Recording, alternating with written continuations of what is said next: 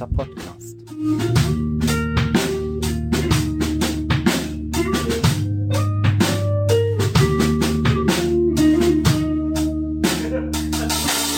Hat keinen Bums, der Wein.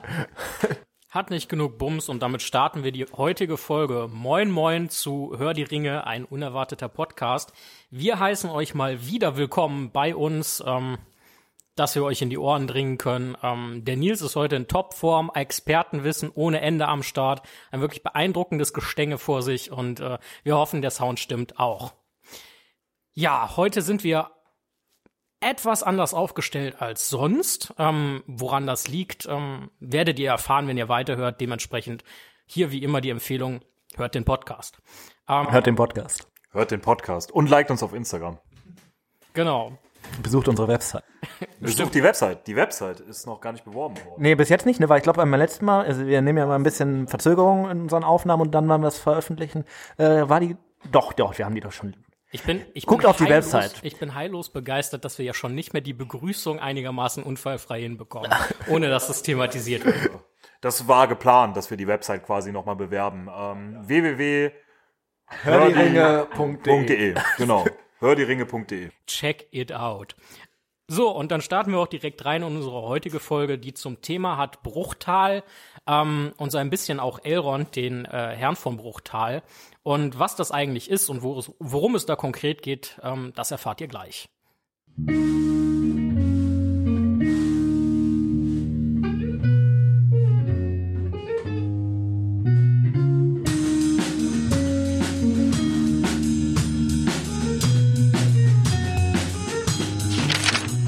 Ja, wir würden, glaube ich, damit anfangen, was du gerade schon gesagt hast. Ne? Wir beginnen ein bisschen anders als sonst. Genau. Also jetzt würde ja normalerweise das Bier kommen. Ja, eigentlich ja, ja. mhm. Aber kommt es gar nicht, ne? Ähm, also ich gucke jetzt hier auf mein, mein Bier, was vor mir steht, und ich sehe, es ist irgendwie Schaum. gar nicht schaumig. Sehr Es klar. ist sehr durchsichtig, ja. In einem komischen Glas auf einer Stange. Ja, ist komisch, ne? Also ähm, vielleicht hört ihr es an unseren akustischen äh, Andeutungen schon. Wir sind natürlich nicht der Prolog-Podcast, für den wir hier immer gehalten werden, der einfach nur blöde Witze macht. Nein, wir sind natürlich der Podcast mit Niveau. Und deswegen haben wir uns heute passend zum Thema, Steffen ist jetzt schon tot, äh, äh, deswegen haben wir uns passend zum Thema heute äh, einen leckeren Wein ausgesucht. Warum passt denn Wein zum Thema Bruchtal? Ja, wir haben, also das ist natürlich jetzt ein bisschen Klischee, dass alle Elben Wein trinken, ne? Ähm, aber wir haben dieses Klischee jetzt einfach mal für wahr genommen und deswegen äh, haben wir uns ähm, Gerade in der Hobbit Wein wird das ja auch so ein bisschen. Ja, ausgeführt. ne? es sind ja eigentlich da eher tatsächlich die ähm, Waldelben, wo das so richtig krass wird mit dem Wein, aber Ja, wobei äh, die Hochelben da ja ich glaube auch. Ne? Ne? Die machen das so im Keller und äh, ja. Genau. Ähm, den Wein, den wir heute haben, wir wollen euch den natürlich auch vorstellen. Wir haben heute einen Blanc de Noir aus der Lifestyle Collection vom äh, Weingut Kreuzberg. Klingt ein bisschen kompliziert. Wie sind wir drauf gekommen? Ähm, tatsächlich waren Teile dieses Podcasts bereits da und haben den vor Ort probiert. Ähm, und einfach mal ein bisschen quasi, genau. verköstigt, genau. Einfach mal ein bisschen was mitgenommen. Ähm, ja, ich weiß nicht, ähm, wie viel schmeckt der Ich muss erst noch mal einen Schluck trinken. mal? Uh. Ja, ich erinnere mich wieder. Ähm, sehr sauer, aber angenehm sauer, ne? So eine lebendige. Ja, so säuerlich Säure. fruchtig würde ich es jetzt bezeichnen. Ja, Pfirsich. Passt so ein bisschen zu Elrond, der ist ja auch immer. Ich würde jetzt äh, Pfirsich sagen. Ja, da kommen wir gleich zu. Das ist ja sehr wichtig noch. Ja, ich finde, er hat so eine leichte, leichte Holznote irgendwie. Im Abgang würde Nuss passen als Beschreibung. Ja, ja. Ihr seht, wir sind in allen kulinarischen äh, Dingen Experten, können alles super ähm, bewerten. Ich merke schon, da fällt mir mal wieder die Aufgabe zu, das Ganze rauszureißen. Ich habe ja von Wein so überhaupt keine Ahnung. Ähm, ich kann nur sagen, schmeckt ganz gut. Ich würde auch sagen, säuerlich, aber nicht aggressiv. Ähm, und das war's auch schon. ähm, wie kriegt ihr da noch weitere Noten anständig rausgeschmeckt? Mal im Ernst. Ja, also wichtig ist Google. natürlich, dass man den dass man den Wein äh, vorher aviniert und äh, schön auf der Zunge perlen lässt und dann einfach sagt, Bevor wir, Simon, du musst dazu wissen, bevor wir damals zu dem Weingut gefahren sind, habe ich dem Tim ähm, 99 Wörter, die sie unbedingt kennen müssen, wenn sie äh, ein Weingut betreten. und da wir halt äh, bei A zugeschickt. angefangen haben, kann ich halt leider nur Und, äh, avinieren. wir haben bei A angefangen und alles, was Tim sich gemerkt hat, ist avinieren. Tim, möchtest du vielleicht nochmal erklären, was das ist? Ja klar, avinieren ist, wenn man den Wein, bevor man eigentlich den eigentlichen Wein ins Glas äh, kippt, noch ein bisschen äh, äh, kippen, man sagt nicht kippen, ne? Man sagt tun, äh, egal, äh, das sind, waren Worte, die waren nach A. ähm, einfach ein bisschen schwenkt und äh, so quasi im Reste aus dem Glas löst, sodass quasi danach der Wein sich geschmacklich komplett ähm, entfalten kann. Ähm, außerdem, äh, also Tims so wie wenn man Lieblingsbegriff in- an dem Weingut war, oh, der Wein hat aber einen guten Bums. Was er dann auch zu dem Winzer in der Form genau so, Zitat, gesagt Das hat. Wort, Das was wundert richtig gewesen wäre in dem Moment, weniger. wäre eigentlich Volumen, wie ich jetzt wieder nachdenke. Solltet, solltet ihr noch mal eine äh, Weinverköstigung machen, dann sagt mir gerne Bescheid, dann gucke ich mal, ob ich auch ein paar Worte Betriebsausflug, ja. Betriebsausflug. An die Gute, A. gute, gute Idee. Wo sollen wir einen Betriebsausflug hin? Oh, ich habe schon eine gute Idee, aber ich starten? wäre dafür, dass wir uns jetzt unsere Pfeifen anzünden, damit wir dann gleich den Tabak vorstellen können. Weil ähm, der Betriebsausflug, das ist eine Überraschung. Idee. Aber äh, Steffen und ich, wir haben uns schon Gedanken gemacht tatsächlich. Okay, ich weiß von nix. Ich bin überrascht. Ich bin gespannt. Wa- Aber was für eine Aufgabe hatte denn eigentlich der Steffen ganz heute, wenn, der, wenn es kein Bier gab? Der Steffen hat sich ja trotzdem, der war ja nicht faul, der ist ja trotzdem da und äh, hat so als äh, Haus- und Hofmarkt hier uns trotzdem was kredenzt, ne? Aber hallo, und was er uns kredenzt hat, und zwar ein äh, ganz hervorragend schmeckendes Brot. Ähm, wollen wir sehen, dass wir den Steffen vors Mikrofon kriegen? Dass er uns ein bisschen was dazu erklärt. Die Leute haben Ja, ich mach, ich würde mal frei machen, Platz machen und der Ja. Steffen würde was dazu erklären, was er uns denn hier gemacht hat. Schmeckt sehr lecker übrigens. Ja, Seid auch echt, Seid neidisch. man fühlt sich echt wie in Bruchtal irgendwie, ne? Das eigentliche Problem ist, ich musste jetzt erstmal die Kopfhörer ablegen, da ich äh, für Stefano heute die Vertretung machen muss. Ähm, ja, was habe ich heute kredenzt? Das äh, weiß ich selber nicht. Benox, dieses äh, Brot wird- erfindet Erwähnung, wenn ich das richtig im Kopf habe, tatsächlich in Herr der Ringe selber, als äh, Brot der Elben. Das ist eigentlich eine kleine Speise, diese äh, zum Frühstück, zum Mittag, zum Abendessen. Naja, die essen auch etwas häufiger, aber immer kleine Speisen. Und in dem Fall geht es tatsächlich oder ist es tatsächlich sogar ein veganes Rezept. Ich habe allerdings ein bisschen das Rezept heute abgewandelt. Ähm, normalerweise ist es sehr viel herzhafter. Wir haben aber heute, da wir uns abends treffen, eine etwas süßere Variante gewählt. Dazu gibt es nämlich einen wunderschönen Weingelee, auch aus Eigenbau. Ich glaube, wir werden das häufiger machen demnächst. Ne? Also immer mal wieder irgendwelche Speisen vorstellen. Wir haben äh, uns auch so ein bisschen durch die Welt der Mittelerde-Kochbücher Genau, als selber äh, noch Erklärung gelesen. für euch, der Steffen hat sich ein Kochbuch gekauft und wir haben tatsächlich schon vier, das war jetzt das vierte Gericht, was wir daraus gekocht haben. Ja, ne? wir haben auch schon Lembas gekocht, also nur als, äh, gekocht. Ne? Also wir haben Lembas in Gebacken. gekochenes Wasser geworfen. Ähm, ja, äh, das war auch sehr lecker eigentlich, aber halt eher ein bisschen Wegbrotmäßig. Ein Braten haben wir tatsächlich gemacht, ne? Ähm, und eine Kartoffelsuppe, ne? Kartoffel-Knoblauchsuppe. Sehr lecker, werden wir euch demnächst auf Instagram oder vielleicht auch so ein bisschen vorstellen auf der Website. Das Rezept dürfen wir euch wahrscheinlich aus ähm, ja, Copyright-Gründen. nicht- Copyright-Gründen nicht geben, aus rechtlichen äh, Gründen, aber äh, vielleicht habt ihr auch Interesse, euch das Kochbuch mal bei uns auszuleihen oder es euch vielleicht selber zu kaufen. Wir werden es nochmal bewerben. Oder vielleicht möchte äh, das Kochbuch, ich weiß gar nicht von welchem Verlag das ist, uns auch irgendwie unterstützen. Wir werden mal äh, Kontakt zu denen aufnehmen. Es probieren zumindest. Und wir halten euch dahingehend auf dem Laufenden. Ähm, apropos auf dem Laufenden halten, äh, wie ihr wisst, wir rauchen ja bei jeder Podcast-Folge auch ein Pfeifchen nebenher. Genau, die ist jetzt an. Und auch dafür ähm, sind wir heute mal wieder bestens ausgestattet. Ähm, Nils, magst du mal eben vorstellen, was wir da dieses Mal am Start haben? Ja, der Tim und ich, wir waren eben noch mal bei unserem Pfeifenhändler hier in Düsseldorf. Wir haben das schon mal erklärt, wir kommen aus Düsseldorf. Ähm, Pfeifen Linsbach ist das. Und äh, dort haben wir uns wieder eine was empfehlen lassen. Die packen uns immer so Pröbchen ein. Super lieb, super nett, äh, unentgeltlich. Ähm, reicht hier so für so ein paar Probierpfeifen, also so einen halben Kopf oder so einen Drittelkopf kann man damit stopfen. Es reicht aber vollkommen aus zum Probieren. Und zwar haben wir diesmal uns den ähm, Brown and Yellow Pfeifentabak besorgt, auch aus der John Ellsbury Kollektion. Von der John Ellsbury Kollektion hatten wir, glaube ich, schon mehrere. Das ist ein Zusammenschluss von 50 Tabakhändlern. Ich habe das in einer der letzten Folgen irgendwo mal erklärt. Und dieser Brown and Yellow, das ist ein hellgoldener Virginia-Tabak mit äh, tiefschwarzem Cavendish. Also wer das nicht kennt, das sind so verschiedene Tabaksorten, Tabakblätter. Diese sind im Eichenfass gereift und werden mit dem äh, Extrakt amerikanischer Hickory-Nüsse angereichert. Also passen quasi zu dem Wein, der ja auch so ein bisschen nach Nuss schmeckt. Ähm, außerdem würde ich jetzt sagen, schmeckt ich dann noch Honig raus und ein super angenehmer Tabak. Ähm, wir haben schon mal so ein bisschen uns da beraten lassen und man kann den, der muss wohl die ganze Zeit so durchschmecken. Ich, ihr raucht den auch gerade. Was fällt, also Honig, Nüsse, was fällt euch noch so auf? eine gewisse, eine gewisse Süße, finde ich, ist drin.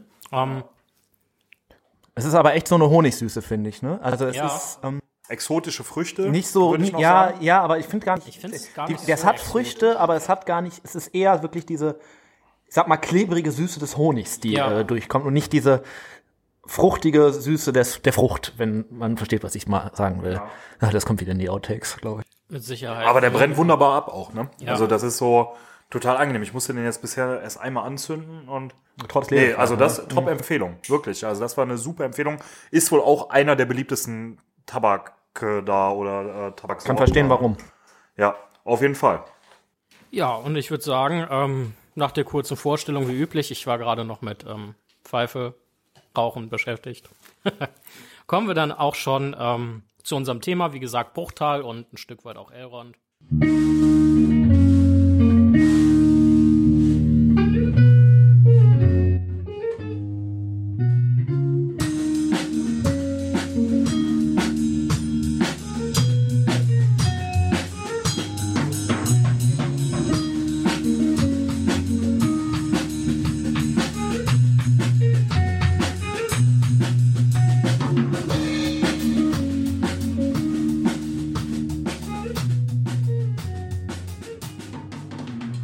Im Ladris, die wichtigste Spalte Mittelerdes und wer sich da so tummelt. So, ähm, ich würde sagen, dann widmen wir auch, uns auch direkt dem heutigen Thema und äh, klären erstmal, äh, wie üblich, Grundlegendes. So, was ist eigentlich Bruchtal? Also spontan würde man wohl vermuten, es ist ein Tal. Ähm, was hat es da mit dem Bruch auf sich? Also, was ist Bruchtal? Ja, ich soll ich einfach mal anfangen. Fang Ähm, doch an, gerne. wir unterbrechen uns eh gleich wieder. Oder auch im Landriss genannt. Im Ladriss? Im Ladriss. Korrekt. Ähm, was tiefes Tal der Spalte bedeutet. Aha. Also vielleicht auch ähm, für den einen oder anderen Kenner hier. Ähm, oder auch das letztliche, äh, letzte gemütliche Haus östlich des Meeres. Ja. Ähm, Sitz von Elrond, auf den wir gleich noch zu sprechen kommen. Genau, als Das heißt also, es ist eigentlich so in, eine ähm, Elben, eine Elben-Zufluchtsort. Äh, ne? genau, So. ein letzter Zufluchtsort der Elben am Ende des dritten Zeitalters, in dem wir uns ja bewegen, ne, mit dem Herrn der Ringe. Ähm, und soweit halt zu dem Zeitpunkt ein Ort der Weisheit. Vorher Festung, also tatsächlich sehr auf Krieg und Kampf ausgelegt und äh, Elbenarmeen ähm, zu diesem dritten Zeitalter eher so ein äh, ja, Ort der Weisheit, der so ein Zufluchtsort. Ne? Zufluchtsort, ne? das So sieht man ja ein, vielleicht äh, auch in den Filmen und in den Ja, Büchern. ähm, Bruchtal ist ja immer das, wohin genau. die fliehen und wo, die, wo dann am Ende erstmal wieder alles gut ist und man sich erholen kann. Dazu, dazu würde ich ganz gerne noch ergänzen, ja nicht nur Ort der Zuflucht, sondern auch äh, des Rates und der Ruhe. Naja, mal abgesehen davon, dass äh, gern besuchter Ort ist äh, von den Weisen aus Mittelerde, weil eben Elrond da ist. Ja, Nils, du hast es angesprochen. Ähm, Bruchtal ursprünglich als äh, Zuflucht und Feste gebaut. Ähm, zum Ende des zweiten Zeitalters von den Elben. Ähm, willst du ein bisschen was zur Geschichte erzählen? Ja, kann Du ich hast gerne dich ja machen. heute echt super stark ja, ich habe mal äh, gedacht, ich mache heute mal den Tim und äh, glänze mal so ein bisschen mit dem Es Nerdwissen. ist- es ist super. Keine hat Angst, es wird keine Nerd-Folge, nur ähm, Ich hoffe auch, dass wir werden wahrscheinlich nicht so endlose Monologe einbauen. wie ich. Ja. Das hier wird jetzt Nerdwissen. ähm, also Bruchtal ist ein verborgenes Tal, ähm, gelegen am Rande der Nebelberge, am Oberlauf des Flusses Bruin. Was, ähm, was bedeutet nochmal äh, Bruin? Äh, Bruin ist die, ähm, die Weißquell, glaube ich, ne? Also das ist einer der Flüsse, die dann später zum Meer fließen. Ähm, das ist dieser Fluss, vielleicht für die Leute, die den Film Lautes, gesehen lautes haben. Wasser bedeutet es, Genau, meine ich. wo dann äh, am Ende Arwen, wo die Ringgeister Genau. versuchen, den Fluss zu überqueren und die Welle kommt, die die Ringgeister Genau, und an dem Oberlauf halt gelegen. Ist äh, für Nicht-Elben oder für äh, welche, die keine Elbenfreunde sind, tatsächlich nur sehr, sehr schwer zu finden. Das heißt, ähm, fast unmöglich. Ist ein sehr großer Komplex, aber keine große Elbenstadt wie ähm, alte Elbenstädte. Wir hatten es, glaube ich, noch nicht. Gondolin, ähm, Numenor ähm, oder die, das Volk, ne? Ähm, Ja, genau. Also es ist eher, eher nicht nur eine Stadt, es ist echt eher ein, Haus in dem Sinne. Ja, ne? deshalb als Haus bezeichnet, Ja. aber es besteht schon aus mehreren großen, kleinen Hallen, vielen Türmen. Ähm, deshalb als Haus bezeichnet. Es ist so eine Siedlung, eine Elbensiedlung letztendlich, ne? So ein äh, Hort der Weisheit, wie gesagt. Äh, Gründung war circa im äh, oder war Mitte des zweiten Zeitalters im Jahr 1697, also 1697 und zwar im großen Krieg gegen Sauron. Damals war ja Viele wissen das vielleicht schon. Wir haben es noch nicht ganz so genau angesprochen mit der das Geschichte. in der letzten ne? Folge mal so ein bisschen angerissen, aber Wir werden das nochmal ähm, besprechen. Wir haben das mit Arnor, glaube ich, schon so ein bisschen mal beschrieben. Ne? ja. Ähm, Sauron ist damals gegen Eriador marschiert. Eriador war eines der großen Elben. Hm, Eregion, Ne- ne, meinst du? Ja, genau. Eregion, Also ja. Hulsten quasi. Vielleicht kennen andere Leute diesen Begriff. Ähm, war so ein großer Elbenstaat, Elbenvolk. Ja, ne, so kann man das, denke ich, Ja, beschreiben. die Elben, die halt die Ringe der Macht geschmiedet haben am, im Genau. Endeffekt. Ne?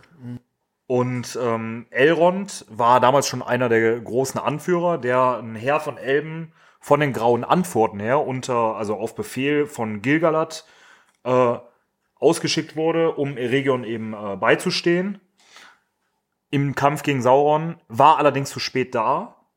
Und äh, 1697 wurde dann auch eben die äh, Stadt Osted Ostenitiel, Ostinedi, ja. Ja, Also quasi so. die Hauptstadt von Eregion, ne, wo die Genau. Ringe der Macht geschmiedet wurden. Diese wurde dort quasi dann äh, von Sauron zerstört und Elrond war eben zu spät. Die Elben von dort konnten aber teilweise fliehen, also viele sind natürlich auch gestorben. Die Elben von dort konnten aber teilweise fliehen und haben sich dann eben mit der Armee von Elrond vereinigt, haben gemeinsam aber trotzdem gegen Sauron verloren und sind dann äh, vor den Orks nach Norden geflohen und haben dann am Oberlauf des Bruins sich verschanzt und dort eben dieses Imlandris, Imladris äh, gegründet. Vermutlich auch typisch elbisch ähm, in der Nähe vom Wasser und ein bisschen verborgen. Genau. Und damals noch ganz Erstmal schon anders. verstecken, ne? Genau. Und damals noch ganz anders als äh, heutzutage, sage ich mal, also zu dem dritten Zeitalter. Ähm, unter Zeitdruck natürlich erbaut, ähm, als Festung erbaut. Und wie gesagt, anders als heute äh, musste das eine, ein sehr, sehr großes Heer beherbergen. Ne? Also ein Heer, was ja in der Lage war, Sauron standzuhalten. Die sind auch, glaube ich, auch belagert worden. Dann, Genau, ne? die sind drei Jahre belagert worden. Und äh, also wie gesagt, wahrscheinlich deutlich größer, deutlich befestigter und eben noch nicht dieser Hort der Weisheit. Ne? Ähm, drei Jahre belagert worden, 1700 dann, drohte die Festung nämlich zu fallen. Und äh, Sauron hat in der Zeit dann auch äh, Eregion ähm, zerstört. Und ähm, es sind natürlich viele Elben dann noch weiter nach Bruchtal geflohen. Die sind da wahrscheinlich irgendwie durchgekommen über geheime Pfade, dass die Armee dort auch immer äh, größer wurde. Und die hat, Elben hatten dann Glück. Nach drei Jahren ähm, kommt dann endlich Verstärkung aus Numenor mit Gilgalad an der Spitze und sie konnten Sauron dann aus dem Norden da vertreiben. Daraufhin hat Gilgalad dann Elrond äh, zum wichtigsten Hauptmann ernannt von seiner Armee. Vorher war er ein einfacher Herold oder irgendein Anführer, aber danach war er der wichtigste Hauptmann und übergibt ihm dann den Elbenring Vilja, auf den wir gleich auch noch zu sprechen kommen. Das heißt, das ist der Zeitpunkt 1700, dass äh, Elrond eben diesen äh, Elbenring erhält und dadurch diese unglaubliche Macht, worauf wir dann äh, gleich nochmal zu sprechen kommen.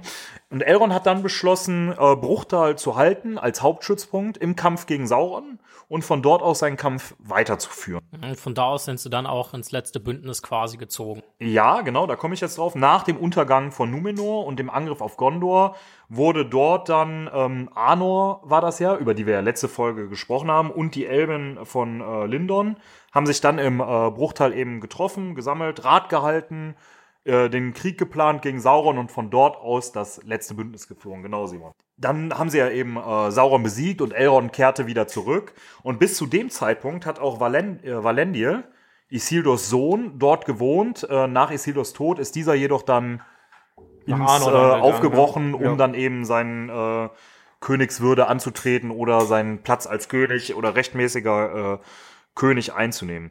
Gilgalad, der ja auch gefallen war, ähm, hat natürlich eine große Lücke hinterlassen und Elrond hat die mehr oder weniger ausgefüllt und wurde damit einer der wichtigsten Anführer der Elben. Und viele Elben, die zu dem Zeitpunkt dorthin dann geflogen, geflohen sind nach Bruchtal, haben Bruchtal nun eben als ihre Heimat angesehen. Dann wichtig zu erwähnen ist dann noch, dass dann ja irgendwann der Hexenkönig von Arnor, äh, von Anmar gegen Arnor gezogen ist. So. Und äh, dort sind dann auch Elben ausgezogen unter Führung von Glorfindel, um eben äh, Arnor zu unterstützen. Was natürlich leider nicht geklappt hat. Insofern, also es hat schon geklappt, sie konnten den Hexenkönig besiegen. Allerdings ist ja ähm, Arnor, wie ihr in der Arnor letzten gefallen, Folge ne? wahrscheinlich wir, gehört äh, habt, Drauf, äh, haben wir ja schon drüber gesprochen. Das Bruchtal allerdings, oder das Volk vom Bruchtal, oder das Haus Bruchtal, hat allerdings die verbliebenen Dunedain, die Waldläufer oder die, ne, die dann hinterher zu den Waldläufern wurden. Ihr merkt an dieser Trotzdem- Stelle, dass unser Podcast sehr gut aufeinander abgestimmt ist, weil immer wieder in den Folgen, querverweise zu letzten Folgen, äh, auftauchen. Genau, hat äh, die verbliebenen Dunedor äh, als bestes Beispiel Aragorn, der dort aufgewachsen, gelebt hat, äh, aufgewachsen ist, gelebt hat, äh, ausgebildet, gelehrt, ähm, den Zuflucht sie unterstützt, geboten. Zuflucht geboten und äh, genau, das war dann weiterhin, das hat sich äh, Bruchteil so zur Aufgabe gemacht und hat sich dann auch so langsam im Lauf der Zeit von der Festung zum Ort der Weisheit oder zum, zu Ort der Weisheit äh, entwickelt. Nachdem die ähm, Elben Mittelerde mehr und mehr aber verließen oder verlassen haben, äh, lehrte sich natürlich Bruchteil. Ist ja klar, ne? Die Elben sind natürlich auch von dort abgehauen. Ähm, dennoch war Elrond natürlich ein unglaublich wichtiger Mann weiterhin oder unglaublich wichtiger Elb und äh, gerade aufgrund des Ringes, auf den wir ja gleich noch äh, kommen. Ansonsten, Elronds Rat wurde dort abgehalten, das ist natürlich auch noch ein äh, Grund. Und ähm, Bilbo war dort, hat sich dort Rat geholt. Frodo war dort, hat sich dort Rat geholt. Beide haben auch nach den Ringkriegen dort noch ewig lange gewohnt. Und Bilbo hat auch ähm, Bruchtal als äh, perfektes Heim mehr oder weniger äh, beschrieben. Er hat dort Lieder übersetzt, er hat dort seine Bücher geschrieben von seinen Elbisch Geschichten. gelernt, also Elbisch gelernt. Ne? ja.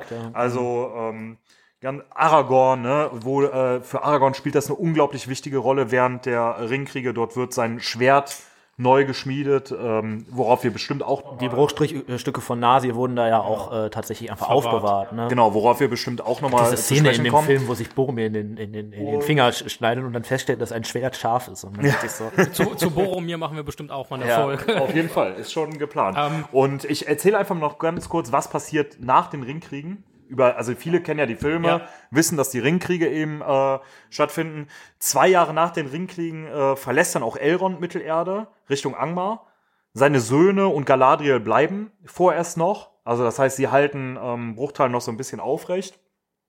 Einige Zeit, aber dann verlassen wohl auch die letzten Elben Bruchtal. Elrond geht dann ja mit Galadriel und Gandalf und Frodo und Bilbo, sieht man, ist ja auch im Film, ne? Letzte Genau, Szene. im Film, aber äh, Galadriel ist wohl eigentlich noch eine Zeit lang länger da. Was Nee, Galadriel fährt mit Elrond, soweit ich weiß. Äh, Celeborn, also Galadriels Mann, bleibt zumindest im Buch ähm, noch ein bisschen länger im Bruchtal und reist ja, dann später oder so, nach. genau. Kann sein, dass, äh, dass, das jetzt, dass ich das jetzt durcheinander. Gehen ja alle Ringträger fahren ja quasi zusammen übers Meer.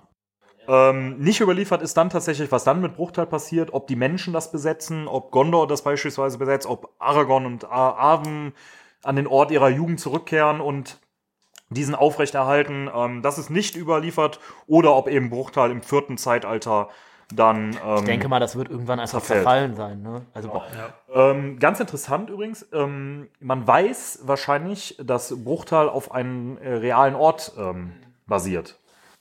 Mal, mal, mal, mal ganz kurz eine Unterbrechung hier. Ich bin äh, völlig begeistert, was äh, Nils hier alles raushaut. Ähm, Ich war auch kurz äh, versucht, ihn zu unterbrechen mit so Worten wie von wegen, äh, das ist äh, jetzt wieder Nerdwissen oder wir entfernen uns zu weit von den Filmen und so, das, was ich mir sonst immer anhören muss. ja. Äh, das, Nein, ich fand, ich fand das jetzt. äh, der Ort, falls es jemand interessiert, den, den ihr jetzt gerade angesprochen habt, ist das Lauterbrunntal in der Schweiz. Da müssen wir mal einen Betriebsausflug hin. Genau, habe ich auch schon äh, gesagt. Ähm, Kann es sein, dass Lauterbrunnental im Kanton, genau, Lauterbrunnental im Kanton Bern. Und zwar hat Tolkien das 1911 besucht und hat dort eine Wanderung unternommen. Und äh, Zeichnungen von Tolkien erinnern wohl stark an diesen Ort, also die er von Bruchtal gemacht hat. Wenn man Bilder aus dem Tal sieht und dann die Filme Ja, ich habe sie ja auch äh, mir angeguckt, genau. Und Sehr, äh, sehr Tolkien, äh, Tolkien schrieb wohl, er stellt sich den Weg von Bilbo in die Nebelberge, also vom Bruchteil in die Nebelberge hoch, äh, so vor wie seine Wanderungen, die er an diesem Ort in den Alpen gemacht hat. Äh, da sollen wohl auch relativ interessante Wasserfälle sein. Ja, ja. Hm, cool. Ähm, Steinbock als Wappentier, Steinbock finde ich eh äh, cool. Vielleicht verlinken wir die auf die Folge. Das lauter äh, Rundtal. Genau. Da, so viel war es von mir zum Thema Nerdwissen. Übrigens. Ich bedanke mich fürs Zuhören, aber das war es noch nicht. Ähm, Nils hat es ja gerade schon angeschnitten. Ähm, ich weiß nicht, ob ihr es mitbekommen habt. Ähm, aber er geht ja auf einige Personen ein, die über die Jahre und äh, Jahrtausende in Bruchtal leben. Und deswegen nochmal die ganz allgemeine Frage. So, äh, wer hatten da gelebt? Offensichtlich ja die Elben und vor allem Reisende. Ähm, Gibt es da noch was hinzuzufügen oder äh, können wir es dabei belassen? Ja, ich glaube, wichtig an der Stelle sind tatsächlich noch die ähm, Erben Arnors dann später, also die äh, Waldläufer, ne, die da tatsächlich gelebt haben. Gandalf hat da Dunedain. Dunedain, genau. Ähm, Gandalf hat da ziemlich viel äh, verkehrt. Die Sitzungen des Weißen Rates, also ich sag mal diese, wo alle großen Elben und Zauberer zusammengekommen sind, haben hauptsächlich da stattgefunden. Ähm, sonst äh, halt, ja, ich erinnere mich jetzt auch an ein paar Zwerge und Hobbits, die da äh, Pause gemacht haben, als sie versucht haben, irgendwelche Drachen ins Feuer zu werfen oder irgendwelche Ringe zu töten. Ähm, ja, genau. Das wäre so das, was mir zuerst einfallen würde. Ich weiß nicht, vielleicht habt ihr ja noch, noch, noch Erinnerungen. Nee, also im Großen und Ganzen, ich habe auch nur, da leben halt Elben, einige namhafte, die bekannt sind, ähm, sehr viele, die nicht bekannt sind. Ähm, Man weiß gar nicht so richtig, wie viele Elben da leben, ne? Weil zumindest in den Filmen sieht es ja so aus, als ob da gar nicht so viel. sondern als sei da Ja, quasi zu dem nur Zeitpunkt halt auch schon nicht mehr, fertig. ne? Aber, wenn man sich das so vorstellt als Festung, vorher, ne, wo also wenn viele da ein Elben ganzes Heer Genau, ja. untergebracht worden sein muss, das muss schon, also deshalb sage ich ja schon so ein bisschen. Ist schon so ein bisschen sein. Diskrepanz auch, finde ich, oder? Ne? Also so wie das, diese Geschichte vom Bruchteil zu dem, wie es dann später beschrieben wird, wie man, wenn man das so im Buch liest oder so, scheint das ja echt eher so ein, einfach ein Haus zu sein, was da in so einem Tal steht. Aber Ich glaube, ich glaube, im Film sieht man halt wirklich tatsächlich in erster Linie Elrons Haus selber, was ja so ein bisschen der zentrale Punkt in, äh, im Ladris zu sein scheint. Und ich nehme an, dass die anderen Elben dann auch irgendwo relativ verborgen im Tal, ähm, wo man halt nicht dieses, dieses große, große heimliche Haus sieht, ähm, ihre Hütten haben. Leben, leben Elben in Hütten oder sind das Häuser, sind das Bauten? Wie nennt man das eigentlich? tja, es kommt, glaube ich, auf die Elben an, ne? Also ich, wie die Bruchteil-Elben leben, weiß man gar nicht so richtig. Also tatsächlich wahrscheinlich am ehesten in Häusern. Hallen? Das sind ja Vielleicht größtenteils, wird ja immer viel von Noldor, Hallen also gesprochen. Hochelben, ja, so Hallen, also irgendwelche, Gebo irgendwelche Gebäude halt auf jeden Fall. Gewöl Gewölbebauten. Ja. Äh, vielleicht äh, googeln wir das und äh, oder lesen das nach und äh, wobei ist die Frage, ob man dazu eine Antwort findet. Wir, wir versuchen es. Wir, wir sind ja der Podcast der Möglichmacher hier. In der Tat. Ähm, um direkt weiterzugehen, wir haben wie immer ein Konzept. Ich meine, ihr kennt uns ja inzwischen. Ähm, wir halten uns da auch immer streng dran. Wir weichen auch null ab. Das ist auch immer ganz wichtig, weil das ist äh, gegen unseren Kodex. Genau, immer Wir, wir schwören das immer vor jeder Folge, äh, ritzen wir uns in den Finger und äh, machen einen, einen Blutsbruderschwur und äh, schwören uns, dass wir nicht vom Konzept abweichen. Wir, wir, wir blenden vielleicht noch eine Warnung für Kinder ein. Das Wir haben nicht jetzt schon wieder eine halbe Minute verschwendet. man sollte, äh, man sollte volljährig sein, bevor man sol, sol, solche Praktiken äh, ausübt. Ähm, ja, wir haben ein paar ganz interessante Punkte aufgesprochen. Ich fange mit dem ersten Mal an.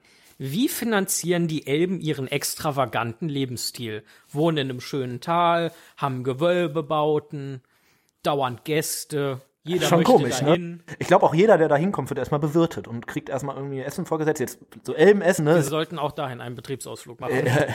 Wir fahren nach Bruchtal, ja. Arbeiten diese Elben überhaupt? Ja, ich glaube, man sieht halt auch, zumindest im Film, Oder haben die irgendwo ihre Sklaven, die vielleicht müssen die Hobbits Okay, wir weichen ab. Extravaganter Lebensstil ist nicht gleich Sklavenhaltung.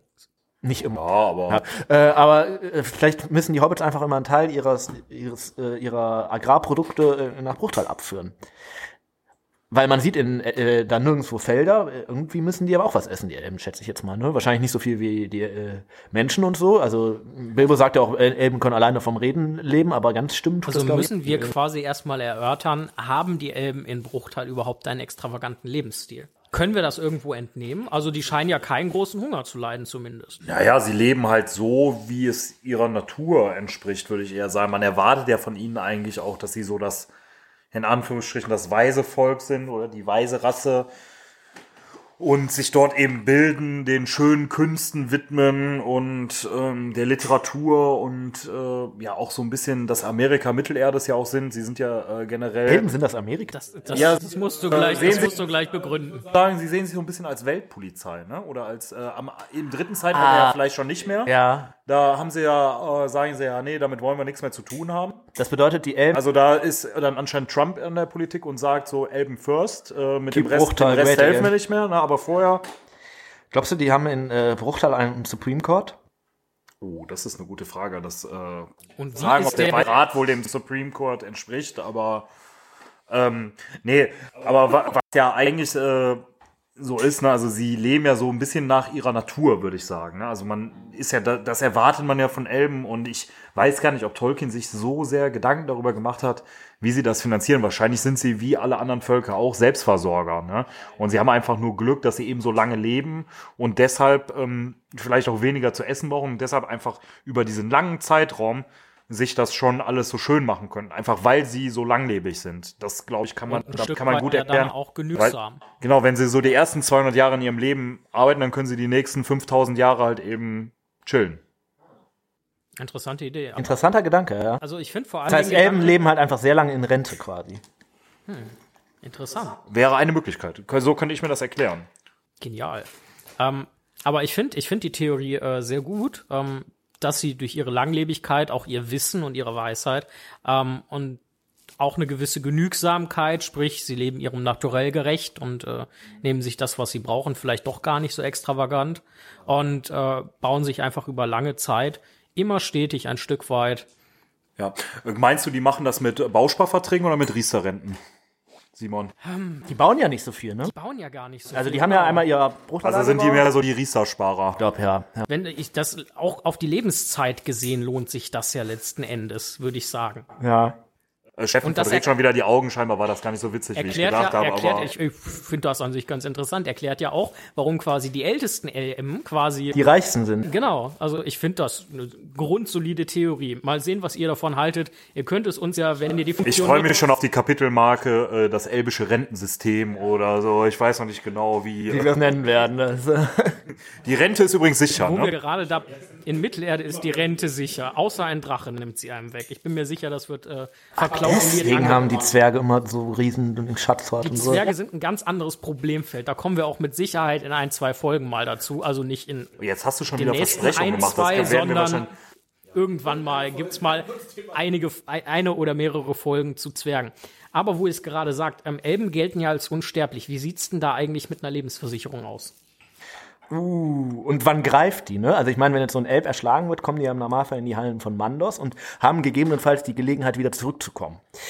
Das würde ja bedeuten, wenn sie sterben und ihre Lebensversicherung ausgezahlt bekommen, müssten sie diesen Betrag, den sie bekommen, zahlen, wenn sie wiederkommen. Also wenn sie wieder in die, sag mal, lebendige Welt kommen wollen. Das heißt ja eigentlich, dass Elben sich quasi wieder ins Leben einkaufen müssen.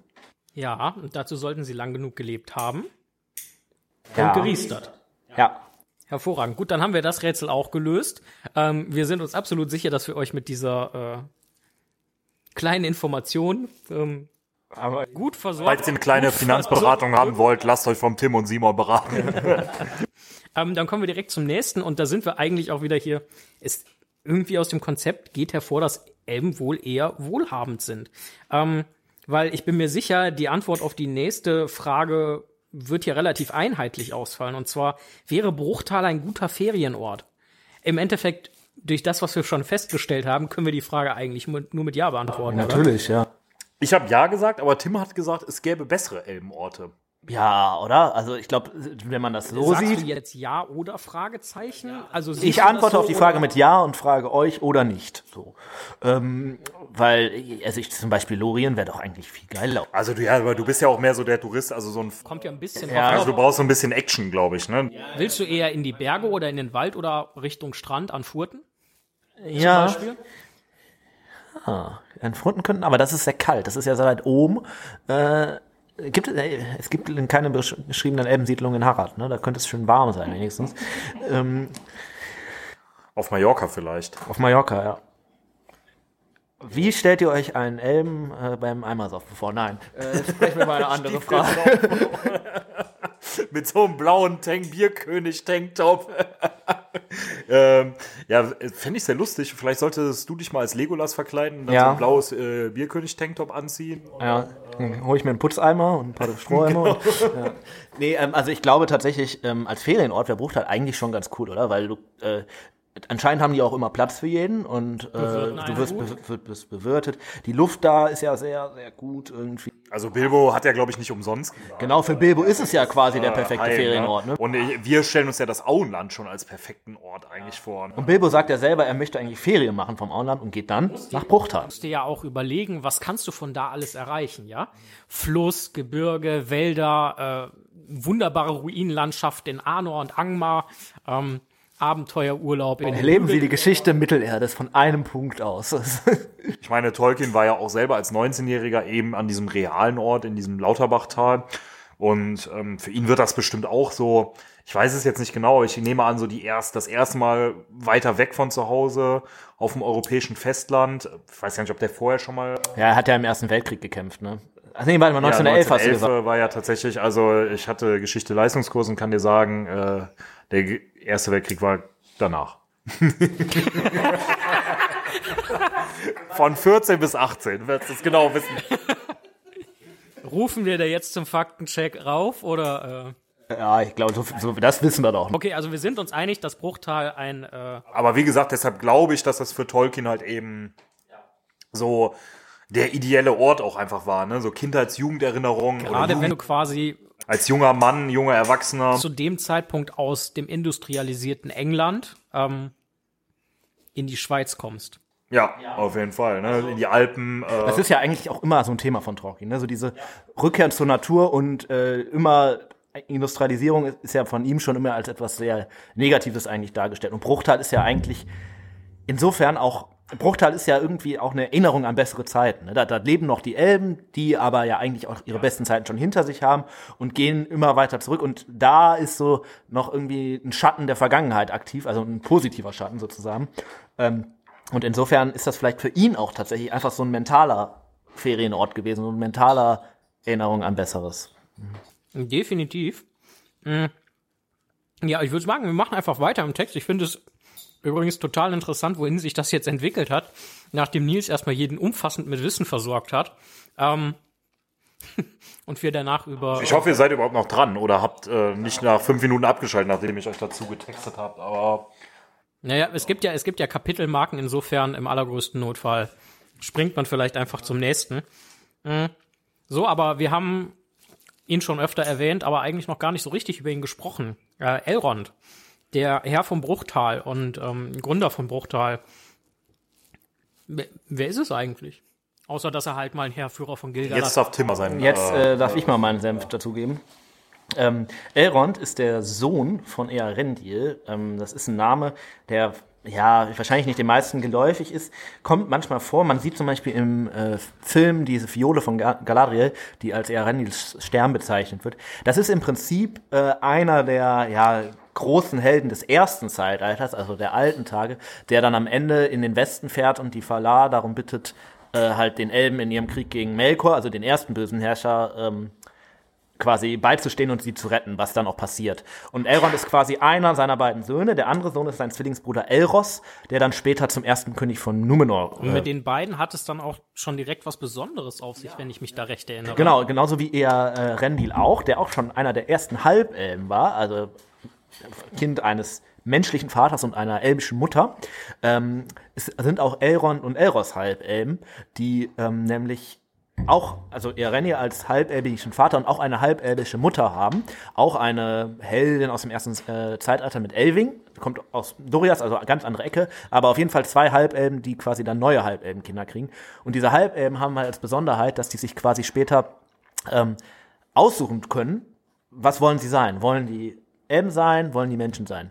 Elrond entscheidet sich später, Elb zu sein, lebt deswegen auch noch, im dritten Zeitalter und so lange, wird halt also unter den Elben einer, ein weiser, gelehrter und am Ende dann auch ein Herold bei Gilgalad und ganz am Ende ja dann auch so eigentlich der letzte wirkliche, Elben, ja, kein, ist ja kein Elbenkönig, aber so einer der großen Anführer von denen. Und Elros wird halt, wie gesagt, der erste König von Numenor, also des größten Menschenkönigreiches. Ähm, genau. Das heißt, Warum entscheiden diese sich eigentlich immer für ähm, menschliche Frauen dann da, tatsächlich? Es ist tatsächlich, Fetisch. es ist, äh, Könnte sein. es sind immer eigentlich elbische Frauen und männliche, also menschliche Männer, oder? Aragorn ist ein Mann, Arwen ist eine Frau. Ja. Bei Earendil zum Beispiel ist äh, Tuor äh, ist ein Mann, das ist sein Vater und also ein Mensch, Menschmann und ähm, Idril ist eine Elbenfrau. Also doch. Aber die Kinder entscheiden sich dann immer für die Mutter. Für die Seite der Mutter eigentlich, mehr oder weniger. Ja gut, bei Elrond und Elros ist ja wie gesagt so, das sind zwei Zwillinge und der eine entscheidet sich für Mensch und der andere entscheidet sich für Elb. Ähm, genau. Und ähm, Elrond ist dann halt quasi so das, ja, Ende des ersten Zeitalters und dann zweites, drittes Zeitalter halt eigentlich die ganze Zeit da in Mittelerde und auch immer irgendwie ein Faktor, weil der halt immer ähm, irgendwie aktiv wird. Hat er Nils ja eben schon eigentlich relativ Könnte gut man dargestellt. quasi deiner Schilderung nach sagen, zu einem bestimmten Zeitpunkt in Mittelerde waren Elros und Elrond quasi wie Aldi Nord und Aldi Süd, nur nicht zerstritten. Nur nicht, ja. Ja gut, Elros hat, glaube ich, nachdem er nach Numenor gegangen ist, noch so 500 Jahre gelebt. Was viel ist für einen Menschen So natürlich. wie Äh, Adi oder Rudolf Dassler zum Beispiel. Wer ist Rudolf Dassler? Äh, Der Adidas, Gründer von äh, Adidas und Puma. Auch zwei Brüder äh, ah, zerstritten. ah, okay. Nur als kleine Info. Ja, okay, ja, guck mal, hier kann man immer wieder was lernen. Das ist ja großartig. Ähm, ja, ähm, äh, ich weiß nicht, ob man so all die Norden und all die Süd sagen kann, weil die haben, sie- der eine ist halt elf geworden, der andere ist mehr, die haben ja andere Rollen. Also Elros ist echt König geworden und ähm, eigentlich damit auch der mächtigste König in Mittelerde zu, oder in, ja doch, wenn man Numenor jetzt noch zu Mittelerde zählt. Äh, und Elrond ist halt erstmal eigentlich so ein Weiser und Gelehrter geworden und gar nicht so sehr ein Herrscher. Weil Gilgalad der Herrscher war. Ganz genau, ja. Äh, welche Beziehung hatte der zu Gilgalad? Im Endeffekt, Gilgalad war der Hochkönig der Elben. Ähm, und Elrond war einfach ein weiser, weiser Elb.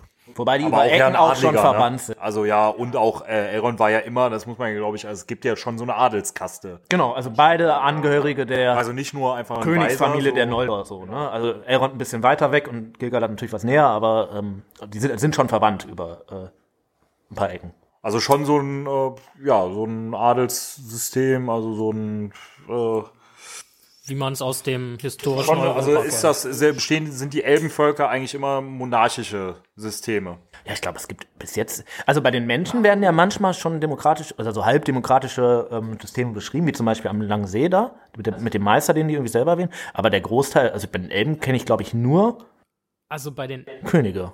Elben, da überlege Der ich Bürgermeister gerade, also, von Seestadt, ne? Was, was, ich, was ich bei den Elben mir halt überlege, nachdem Gilgalad stirbt, gibt es ja quasi erstmal keinen nachfolgenden König. Also Galadriel kann vielleicht so ein Stück weit als die mächtigste Elbin Wobei sich da aber die Frage stellt, gibt es bei den Elben überhaupt sowas wie eine Königin im Sinne von regierender Königin oder ist Königin immer nur Frau vom König? Ja, ne, und im Endeffekt mit, mit Gilgalads Tod ist der König der Elben oder der Hochkönig der Elben halt tot und es gibt keinen, keinen richtigen Nachfolger. Das heißt, im Endeffekt, ähm, spätestens äh, mit Beginn des dritten Zeitalters gibt es auf, gibt es in Mittelerde, ich sag mal, zumindestens keinen klassischen elbischen König. Ähm, es gibt noch Thranduil, ähm, den König von Düsterwald quasi. Also der kommt dem äh, mit Sicherheit noch am nächsten, aber das ist halt auch eher über eine überschaubare. Ja, und das ist ja Elben. jetzt nicht in, in dem Sinne, Elben, das ist ja nicht Hochelben. Ja, ist König der Waldelben, die hat, hat ja mit den eigentlichen Elben-Elben relativ wenig zu tun, muss man sagen. also ja, Könige bei den Elben mit sich, aber ich jetzt gar nicht so sehr. Also gerade im zweiten, äh, zweiten Zeitalter stirbt der letzte und im dritten und gibt's dann keinen Elbenkönig mehr. Also da werden die einzelnen Elbenkönigreiche dann eher von den, von den, von den Weisen quasi geleitet. Also oder nicht König, Elbenkönigreiche, sondern Elbenreiche. Also halt im Ladris von, von Elrond, äh, die Anfurten von Cirdan. und, Lorien von Galadriel, von- Galadriel ja. und äh, Celeborn. ja. Ja. Ja, aber eigentlich ist Elrond ja immer so der von denen, der als weisester in dem Sinne von gesehen wird, als ja, wenn du einen Rat brauchst, dann geh zu Elrond. irgendwie. ja. Wobei der ja immer dann auch, also gerade in den Filmen, finde ich, kommt der stellenweise unglaublich mürrisch vor. Ja, Irgendwie, ne? Also der ist gar nicht so der große, gütige Vater, der dann immer äh, so, wirkt immer in so- Büchern ist das so ein bisschen anders beschrieben, ne? Ja, Auch der ist sich ja um Bilbo ja so kümmert. Ne? genervt. So genervt, Ja. was kommt ihr dauernd zu mir, da kommt doch jeder Idiot drauf. Ja, auch immer. Dauernd kommt ihr mit irgendwelchen Ringen zu mir und äh, Schmeißt die doch ins Feuer, was ist euer Nehmt doch einfach Problem? die Adler, äh, dazu werden wir übrigens Das ist ja auch, ich meine, am Ende, wenn er dann seinen Rat da einberuft und dann am Ende eigentlich einfach sagt, ja schön, was wir hier diskutiert haben, aber am Ende müssen wir den eh zerstören. Ich will doch nur eigentlich- Ries, dann tut mir das Ding da außer Augen. ja, er ist schon ziemlich mürrisch. Auf der anderen Seite kann man das im Film meiner Meinung nach auch wirklich so in Richtung besorgt von verstehen. besorgt ne? verstehen. Also so, ne, er erkennt halt den vollen Ernst der Lage. Er weiß auch, die meisten anderen kriegen es nicht erfasst. Ähm, womit wir zum Beispiel wieder bei Boromir wären, der sich an einem Schwert schneidet. Weil Vielleicht denkt er sich auch einfach nicht schon wieder, scharf- ne, weil er das schon zwei, dreimal durchgemacht hat, ne, so. Ja, vor allem, Das wenn man kommt, jetzt das kommt hinzu. Das ist ein guter denkt, Punkt, also, also Elrond ist ja tatsächlich, ähm, als Isildur den Ring von Saurons Finger geschnitten hat, äh, einer derjenigen gewesen, der gesagt äh, hat, äh, ja, guck mal hier, du hast diesen Ring, hier ist das Feuer, wo der gemacht hat, wirf den doch da rein. Und äh, Isildur macht das dann ja nicht, äh, weil er den halt behalten will, den Ring, und äh, ist vielleicht auch einfach so über 3000 Jahre so dieses, ach, das hätte alles nicht, wäre alles nicht nötig gewesen, halt einfach diesen scheiß Ring da reingeworfen. Zu der. Frage, die in dem Kontext vermutlich immer gestellt wird. Ich habe heute die Moderationskarte gezogen, deswegen stelle ich sie jetzt. Warum hat Elrond Isildur nicht einfach Selber die, Feuer gestoßen wie Gollum. Springen, über die Klinge springen lassen und den Ring ins Feuer geschossen? Ja, wäre halt vielleicht was gewesen. Na gut, man muss jetzt sagen, im Film wird das ja echt so dargestellt, ne, komm mit. Und der zeigt ihm, dass Isildur rennt doch erstmal hinterher. Und dann sagt er halt nein, für die Das Dramatik, ist, ne. das ist gut dargestellt, aber das Wahrscheinlich war es ja, also so wie es im Buch beschrieben wird, heißt es ja eigentlich eher, die haben dem gesagt, wirf das da rein und er hat direkt eigentlich von Anfang gesagt, nein, mach das. ja und Oder hat das vielleicht auch gar nicht so richtig äh, mitbekommen oder die hatten wahrscheinlich noch genug andere Sorgen, da waren wahrscheinlich noch genug Orks irgendwie, Ja. äh, Orks am Rumtor. Ja, und ich kann das auch verstehen, wenn er, ich weiß nicht, wenn ich dann so einen mächtigen Ring hätte, ich glaube, ich würde den auch erstmal behalten, weil wer weiß, wozu es gut ist, ne? du solltest damit auf jeden Fall nicht baden gehen, habe ich mir sagen lassen. ähm, ja, sonst noch was äh, zu Elrond jetzt erstmal bei euch? Ja, vielleicht tatsächlich noch, dass Elrond ja echt die prägende Person für Bruchtal ist. Ne? Also El Bruchtal ist halt Elronds Heimat und darüber ist das ja eigentlich auch definiert. Und äh, der scheint ja tatsächlich auch eine ziemlich große Macht über diesen Ort zu haben. Der kann zum Beispiel das Wasser des Boinen anschwellen lassen und Ringgeister wegspülen. Ähm, Also quasi sowas wie der Schutzpatron seiner eigenen Hütte. Ja, und anscheinend eine vererbliche Macht, ne? zumindest im Film äh, macht das äh, Arwen. Ne? Ob das jetzt, äh, man weiß natürlich nicht genau, warum er das äh, kann. Ne? Ob er jetzt generell einfach magische Kräfte hat oder ob das einfach an seinem Ring liegt, der ja der Ring Oder des eine fette Wassers ist. Turbine irgendwo hat oder so. Der einfach einen Staudamm aufgebaut. Wellenbad und so weiter. Vielleicht war das einfach das, das Nazgul Wellenbad. Wir können uns auch mal Badeunfälle in Mittelerde oder so, könnten wir uns mal widmen. Da gibt's, gibt's ja einiges, einige. ne? Frodos Eltern, Isildur, die Ringgeister, äh, hier, der, wir sprachen beim letzten Mal über Avedui, also den letzten König von Isildur. Anor, der auch äh, untergegangen ist. Vielleicht machen wir da mal eine Sonderfälle, zu, äh, Sonderfolge Alter. zu Badeunfälle. im gefährlichsten Endeffekt- im Gewässer Mittelerdes. Numenor, ne? Also Ja, ein einziger riesiger Badeunfall. ich bin,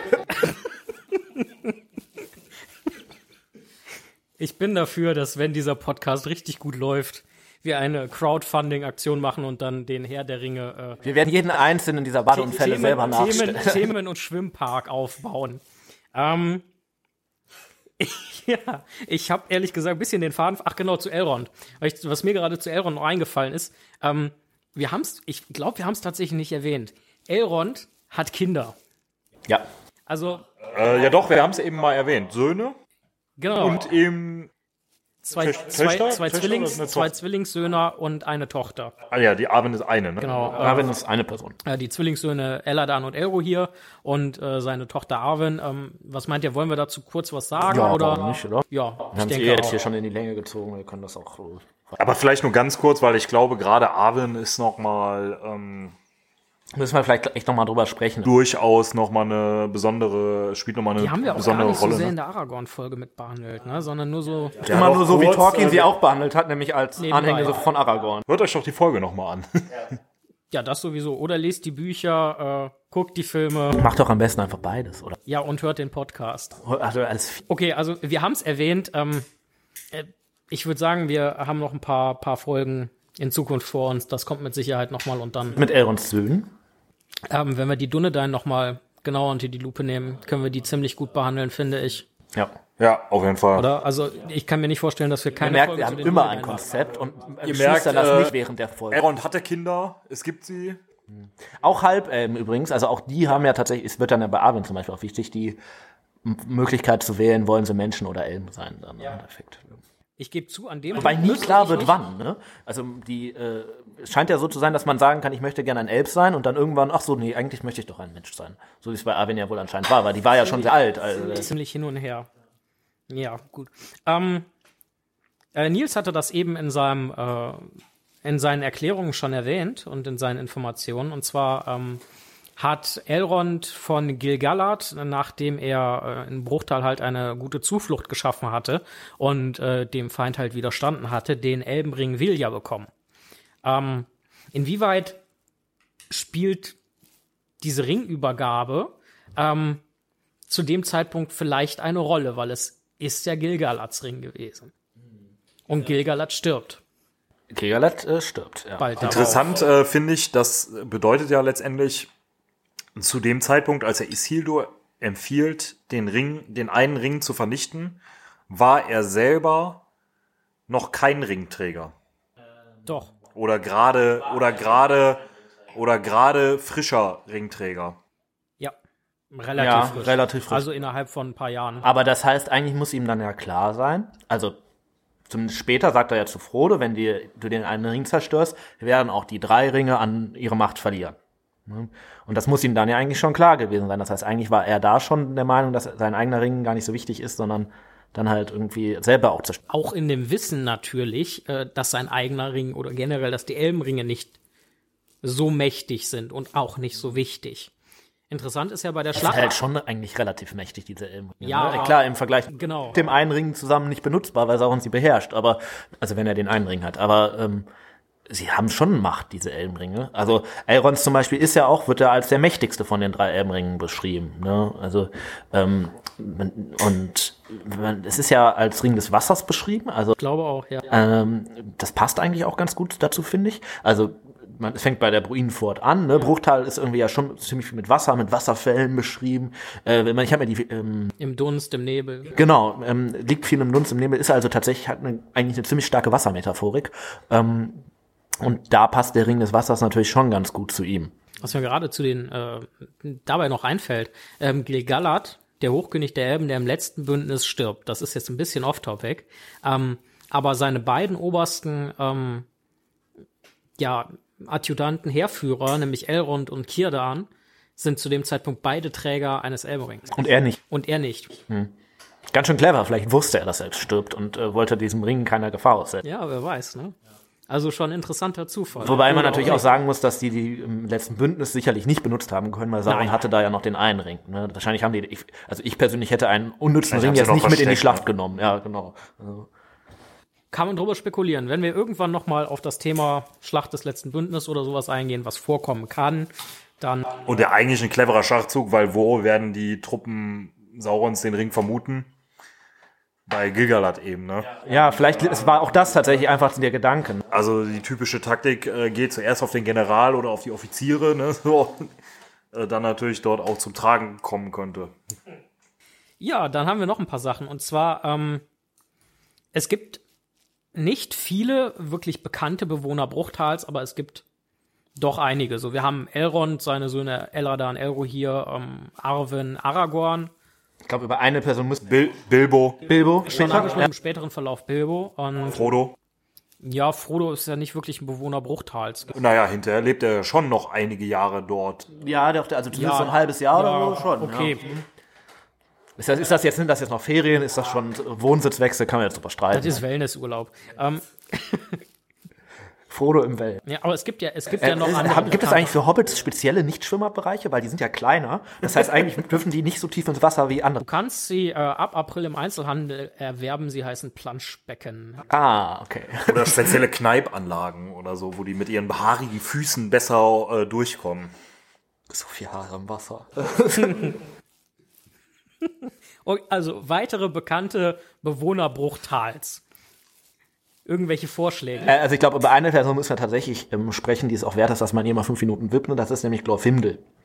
Da können wir eigentlich ein paar Minuten mehr zu. Auch eben kurz Reißen angerissen. wir es Ne? Eben kurz angerissen. Reißen Und wir wenn ihr, wir haben ja. ja gesagt, ne, Der Heerführer, der quasi Arno unterstützen sollte. Genau, und wir, wir haben ja gesagt, wenn ihr die Filme kennt, ähm, kommt ihr hier ganz gut durch. Glorfindel ist ja vielleicht ein bisschen so eine Ausnahme, weil, vielleicht erinnert euch an den ersten Film, äh, Frodo wird von Aragorn gerettet, ist auf dem Weg zu Bruchtal und wird am Ende dann, werden die von Arwen irgendwie aufgesammelt und Arwen rettet dann Frodo im Prinzip.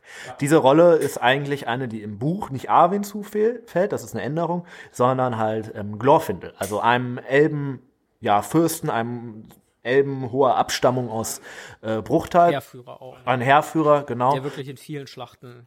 Der in vielen Schlachten gekämpft hat und der quasi dann diese Rettung übernimmt und äh, dann im äh, Buch auch irgendwie die Ringgeister nochmal irgendwie mit seiner Lichtgestalt ins Wasser treibt und also auch wirklich als sehr mächtige Person da. Einmal lecker die Nuts-School genutzt. Ja. Ja, was sagt man jetzt dazu? Ähm, genau, und ähm, Glorfindel ist halt insofern eine sehr interessante Person. Punkt eins: ähm, dieser Name Glorfindel kommt zweimal vor in Tolkiens ähm, Schriften. In Gondolin, also ganz altes Zeitalter, erste Legenden, Mythen, ähm, gibt es auch einen Glorfindel und Tolkien hat eigentlich das Konzept später äh, entwickelt. Jeder Elb hat, also jeder, jeder Elbenname wird nur einmal vergeben. Das heißt, eigentlich ist das jetzt, kann das jetzt nicht so sein, dass es zweimal Nils gibt irgendwo, sondern es gibt eigentlich nur einen Nils. Ja. Und wenn's, wenn dann irgendwann ein neuer Elb geboren wird, wird er halt nicht Nils genannt. Und Glorfindel ist der einzige Elb, der sowohl in Gondolin vorkommt, da eigentlich laut Geschichte stirbt. Der kämpft nämlich gegen einen Balrog, er schlägt ihn zwar, aber Geht dabei halt mit. Und Genau, oder also eigentlich erschlägt er nicht, die fallen so eine Klippe runter. Aber ähm, und dann halt im Bruchteil wieder auftaucht, also viel, viel später.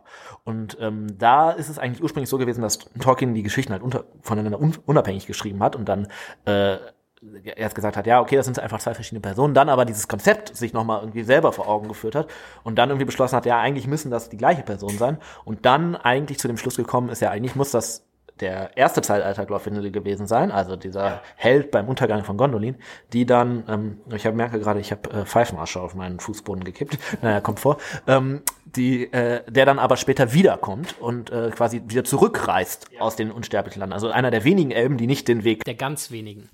Von, den, von Mittelerde in die unsterblichen Lande antreten, sondern zurück. Sondern wann der das genau gemacht hat, ist unklar. Erstes Zeitalter noch, zweites Zeitalter, drittes Zeitalter. Das können wir ja mal in einer, in einer Folge behandeln, wo wir gegebenenfalls auf äh, wirklich ganz interessante Dinge in Tolkiens Universum mal eingehen. Aber wenn man das, ähm, wenn man das voraussetzt, dann würde das ja bedeuten, dass dieser Glorfindel des ersten Zeitalters wirklich als so richtig mächtiger Elbenfürst beschrieben. Das wäre eigentlich so eine Person, die in ihrer Macht eigentlich, ja, Elrond eigentlich gleichkommt. Ne? Mindestens, ne? Mindestens, genau. Und ähm, das heißt eigentlich, dass da schon jemand noch mitlebt bei Elrond, der jetzt nicht irgendwie einfach nur so ein, so ein, so ein, so ein, so ein, so ein, Fußvolk von dem ist, sondern der dem eigentlich schon fast ebenbürtig ist. Und dementsprechend auch ziemlich problemlos gegen die Nazgul zum Beispiel ran. Genau. Und zweiter, äh, Und vor allem, äh, wenn ich mich recht entsinne, hat er ja auch eine äh, wichtige Rolle äh, in der Bekämpfung von Angmar gespielt.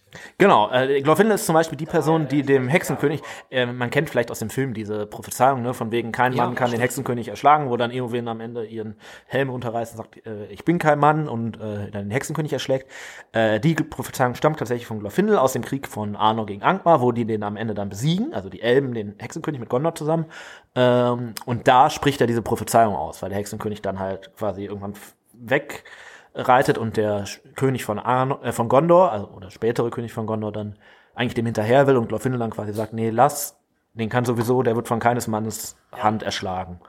Ähm, und zweiter Punkt, den ich jetzt aber eigentlich noch äh, vielleicht erwähnen wollte, ist, Glorfindel war zumindest von Elrond, so wie es in der Geschichte steht im Buch, als einer der Gefährten auch äh, ausersehen worden. Also es war ja, Frodo war klar, ne, Frodo geht, Sam geht mit, äh, Sam geht mit, ähm, Gandalf wird ähm, irgendwie die begleiten Aragorn, Legolas Gimli war relativ klar, Boromir war eigentlich auch von Anfang an klar. Äh, und dann waren ja noch zwei Stellen übrig, die dann später Merry und Pippin gekriegt haben. Und da hat Errol eigentlich so gesagt, ja, hm, okay, ich guck mal, vielleicht habe ich in meinem Haus noch so Leute, die euch ganz nützlich werden können. Ähm, und da war unter anderem auch die äh, Überlegung, ob es nicht Glorfindel wird. Ich meine, ich habe da was im Hinterkopf. Ich weiß jetzt ehrlich gesagt nicht, wo ich es gerade her habe, aber ist es nicht so, dass es äh, eine Erzählweise oder so gibt, ähm, dass Elrond Glorfindel eben aus dem Grund nicht mitgeschickt hat, weil ein so mächtiger Elb, der mit der äh, Gemeinschaft unterwegs ist, zwangsläufig das entsprechende Interesse des Feindes auf sich gezogen hätte. Hm, Okay. Ähm, Ist ich- ich denkbar, ne, ich dass weiß man, gerade nicht, wobei wo sich ich- dann die Frage stellt, warum haben sie Gandalf gerade mitgenommen? ne, weil, äh, der pilgert sowieso immer durch die Lande. Okay, ja. Ja, vielleicht war das eine der Überlegungen. Ne? Das hat Gandalf dann tatsächlich auch irgendwie gesagt, als sie das diskutiert haben. Ne? Äh, ja, selbst wenn wir Glorfindel mitnehmen und der da im Alleingang Baradur stürmt irgendwie, was, was er nicht gekonnt hätte, ne? äh, aber äh, ist das ja eigentlich nicht das, was sie brauchen dann. Die brauchen ja in dem Moment eigentlich eher Heimlichkeit und äh, Und Tücke. Tücke, Tücke. Tücke, genau. Deshalb auch nicht die Adler? Deswegen wahrscheinlich auch nicht die Adler. Ich weiß nicht, ob man es gerade gehört hat, äh, äh, aber wahrscheinlich deswegen auch nicht die Adler, weil auch die ja nicht so wirklich heimlich gewesen sind. Ja. Ähm, vielleicht war Glorfindel auch einfach nur auf Langzeiturlaub in Mittelerde in Bruchtal. Wir wissen es nicht genau. Ähm, ja, wir haben es jetzt, also du hast es gerade schon angesprochen, so es gibt natürlich gewisse Unterschiede zwischen Buch und Film. Ähm, ich denke, das ist es wert, auch nochmal drauf einzugehen. Ähm, auch an der Stelle, ich weiß, ich habe es schon getan, ich mache es immer wieder. Lest die Bücher, guckt die Filme, hört den Podcast. Hört ihr, das Hörbuch wollten wir immer noch mal. Ja, stimmt. Das WDR-Hörbuch habe ich mir inzwischen übrigens angehört. Äh, das ist echt, echt. Das ist sehr gut, das, echt ist ziemlich cool. buchnah. Das lässt man manchmal irgendwie einfach so drei, vier Seiten aus. Ja.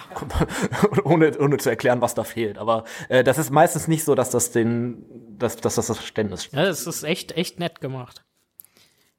Ähm, ja, Unterschiede Buch und Film. Im Film sieht man ja eigentlich nur, ja, wie Frodo aufwacht. Ähm, Elrond hat ihn geheilt, dann. Äh, Wir haben übrigens verpasst, ne? Am 24. Oktober hätte man natürlich irgendwas posten können, von wegen es ist 24. Oktober, genau 10 Uhr, wenn du es wissen. Ja, machen wir, machen wir vielleicht beim nächsten 24. Oktober. Ähm, im, wie gesagt, im Film sieht man ja nur, m, er wacht auf, Elrond hat ihn geheilt, dann trifft er Bilbo wieder, kriegt äh, das Kettenhemd und Stich geschenkt. Ähm, dann äh, die Szene, äh, Szene mit Boromir, wie ähm, ja die Bruchstücke von äh, Narsil ähm, begutachtet, sich schneidet, wie Aragorn die aufhebt und äh, ja, dann letzten Endes, wie, wie die freien oder Vertreter der freien Völker halt eintreffen und der Rat gehalten wird. Dann findet sich die Gemeinschaft, Mary und Pippin gehen mit und äh, das war's. Und eine Sache noch, die ganzen Szenen zwischen Aragorn und Arwen spielen dann Bruchteil. Ne? Also sowohl die, die man dann währenddessen schon sieht, als auch die ganzen Rückblenden, die dann später so im zweiten. Film- Und äh, im dritten Film müsste das sein, da sieht man tatsächlich, wie in Bruchtal das äh, Schwert äh, zu Andoril geschmiedet wird. Ähm, ja, das ist es im Film. Im Ich überlege gerade im Hobbit. Ähm, Film. Ja gut, lass uns erstmal den Herrn der Ringe machen. Du wolltest gerade Genau. Ähm, Im Buch ist es ja äh, etwas etwas ausführlicher beschrieben, wenn ich das richtig im Hinterkopf habe. Ähm, und vor allem, während es im Film ja so rüberkommt, also so, auch wenn es nicht so benannt wird, aber so rüberkommt, als seien die Vertreter der freien Völker extra wegen dem Ring hergerufen worden, befanden die sich, wenn ich das richtig im Kopf hat, laut Buch, ähm, sowieso, Ne? Und da Elrond hat gesagt, ach, wenn ihr jetzt eh hier seid, dann lasst uns doch mal kurz über diesen Ring sprechen. Äh, ja, das stimmt. Also das ist äh, und im finde ich Buch, deutlicher. Also ne, natürlich Unterschiede zu Film und Buch gibt's immer. Ich finde es im Film auch gut umgesetzt. Ähm, aber eigentlich sind die sind die Vertreter aus unterschiedlichen Gründen eigentlich alle um Rat zu suchen ja, äh, sowieso schon da. Ja, und äh, im äh, Buch sind das ja drei Monate, die die im Bruchteil sind. Ne? Also das heißt eigentlich, Frodo ist im Oktober da und die gehen irgendwann Ende Dezember, glaube ich, los. Ähm, und im äh, Film wirkt das ja nicht so, als ob das drei Monate sind, ne? sondern das ist eher so, ja, vielleicht eine Woche oder so. Aber gut, der Film straft die Zeit sowieso immer ein bisschen mehr, finde ich, so, als das. Ja, mu muss er ja auch so ein Stück weit. Ich weiß ja nicht, wie, wie war das beim Hobbit? Also was mir, was mir dafür, also auf jeden Fall Unterschiede, Hobbit, Herr der Ringe, dass Tolkien anscheinend sein Bild über die Elben so ein bisschen gewandelt hat. Ne? Im Hobbit verulken die ja, glaube ich, Thorin Ja, im Buch, äh, im Buch, ne, so ein bisschen und sagen, ah, er will seinen Schatz wiederholen und machen sich so ein bisschen über den lustig, äh, stehen da rum, tanzen. Das sind diese Fideralala-Elben da. In ja, genau, ne, so ein ne? bisschen so, Das kann man sich bei äh, so den die dem äh, Elfen, Film die an einem Elfenteich wohnen, so ungefähr, ne, so äh, lustige Gesellen oder Gesellen. Ähm, und anscheinend hat er das im Herrn der Ringe noch mal so ein bisschen überdacht, das Bild, ne, weil da sind ja eher so bedachter, weiser. Das wirkt ja in dem Hobbit-Film, ne, also äh, wirkt das ja auch nicht so. Das ist ja, sind da ja schon eher wird's ja diese, eigentlich eher andersrum. ne? diese, Dass diese die Zwerge die Elben. Hochelben. Ja, ja, ja. Doppelmoral-Elben quasi. Die Doppelmoral-Elben, ja. Wobei, also ich finde, im Buch, äh, wo, wo sie sich dann so ein bisschen über Thorin oder man sagt Elben ja auch nach, dass sie sich über die Zwerge gelegentlich mal lustig machen.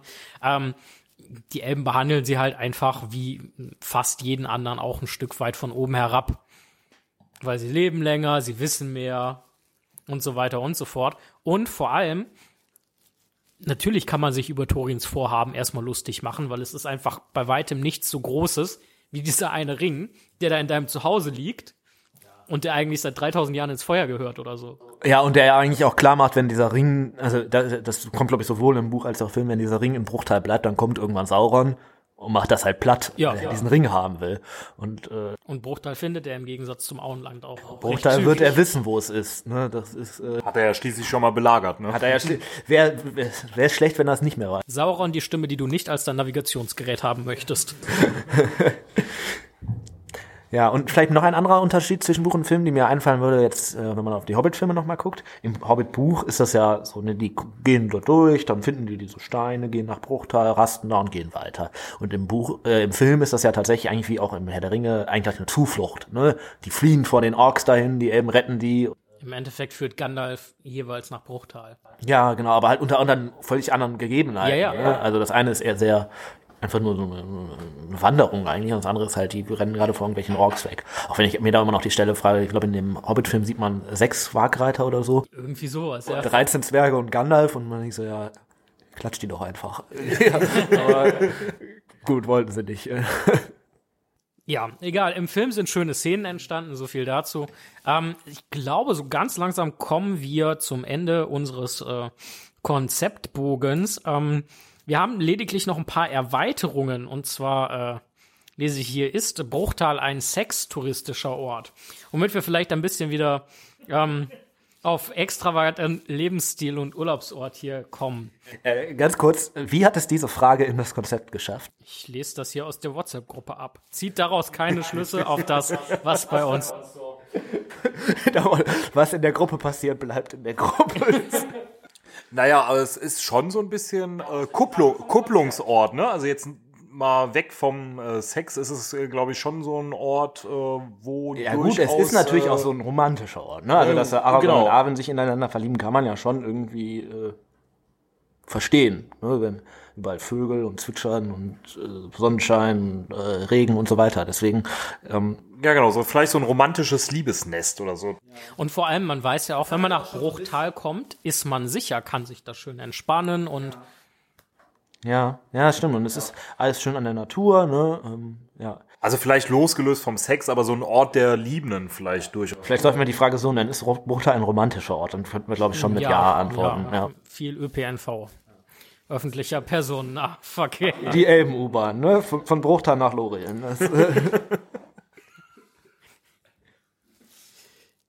Einmal durch die Tunnel des Nebelgebirges. Und zurück. Es wäre so einfach. Man hätte gar nicht durch Moria gemusst. Und, äh, hätte man einfach nur die Man U-Bahn hätte auch einfach die Adler, man hätte auch einfach die Adler nehmen können. Hätte auch einfach die Adler nehmen können, ja. Nein, dazu man hätte natürlich auch nicht die. Adler nehmen Wie können, wäre aber die Geschichte äh, gelaufen, wenn es eine Metro gäbe?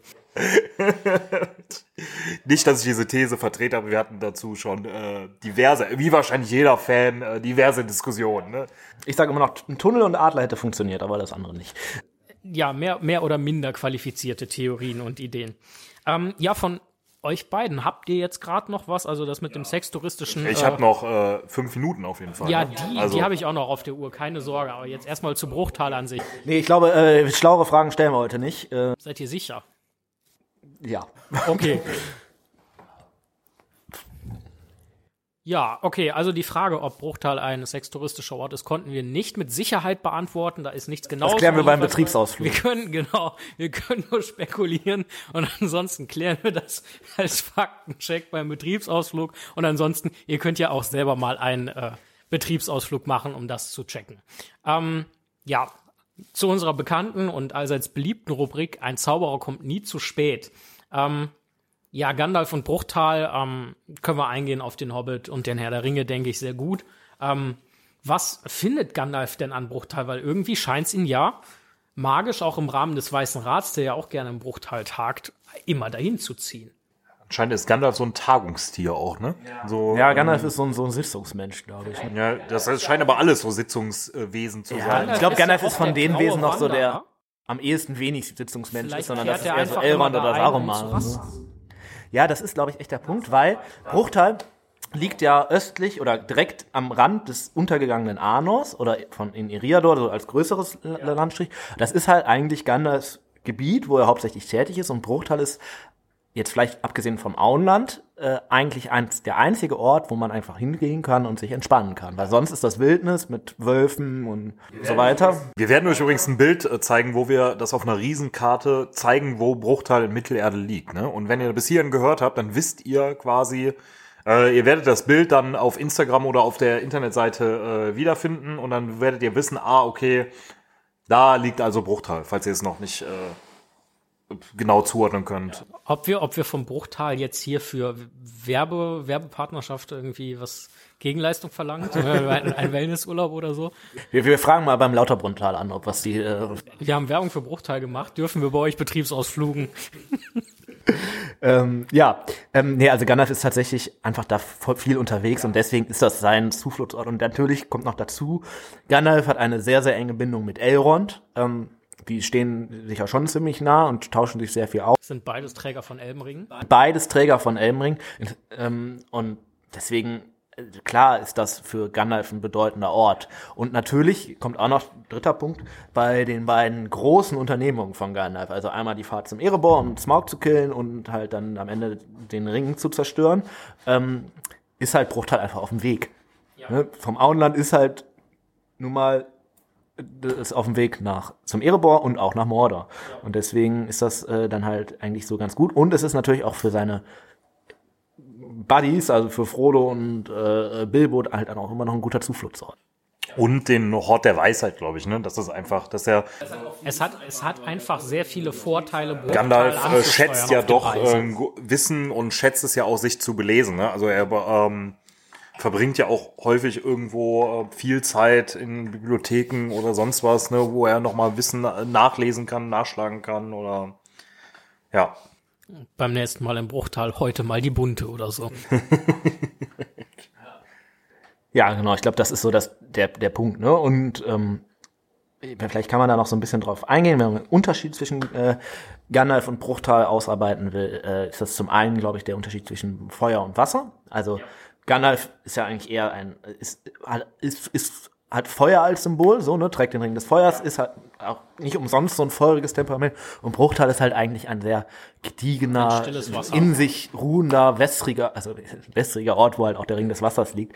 Ähm, und dieser Gegensatz zwischen dem immer umherwandernden Ring des Feuers und dem, dem versteckten, ruhigen Zufluchtsort mit dem Ring des Wassers, der eigentlich der mächtigere von beiden ist, ähm, ist halt eigentlich für diese Gegend oben der entscheidende. Ne? Deswegen klappt das so lange ganz gut da oben, weil halt Gandalf sich immer ein bisschen kümmert, es aber trotzdem auch für die Waldläufer und so immer noch einen Zufluchtsort gibt, wo die sich hin zurückziehen können, wo die auch ihre ganzen Erbstücke aufbewahren können. Wenn die jetzt nicht gewusst hätten, wo die Nasil aufbewahren sollen, wäre das über 1500 Jahre alt schwierig geworden, dann da am Ende wieder irgendwie was Neues draus zu schmieden. Wahrscheinlich wäre es irgendwo verloren gegangen, ne? Oder man hätte es irgendwo mal, man hätte es irgendwo mal verbuddelt oder Ja, und dann stirbt der Mensch, der nicht weiß, wo man es verbuddelt hat, und dann kannst du ganz äh, Arno umgraben. Tja, auch ein Riesenunterfangen, ne? ja, vermutlich. Gut, ähm, also von meiner Seite wär's das. Ähm, habt ihr noch irgendwas hinzuzufügen? Wollt ihr noch irgendwas mitteilen? Ja. Nee. Äh, geht auf die Homepage, Liked uns bei Instagram. liked uns bei Instagram, Empfehlt uns gerne weiter. empfehlt uns sehr, sehr gerne weiter, gebt uns äh, konstruktive Kritik. Gerne auch unkonstruktive Kritik. Ja, Dafür haben wir einen Ordner. kritisiert uns. Es kommt alles in den Spam-Ordner. Gut, ähm, dann, dann verabschieden wir uns äh, mal wieder von euch. Wir hören uns äh, vermutlich bald wieder. Und äh, ja, Hoffentlich bis zur nächsten Folge. macht es gut. Adieu. Tschö.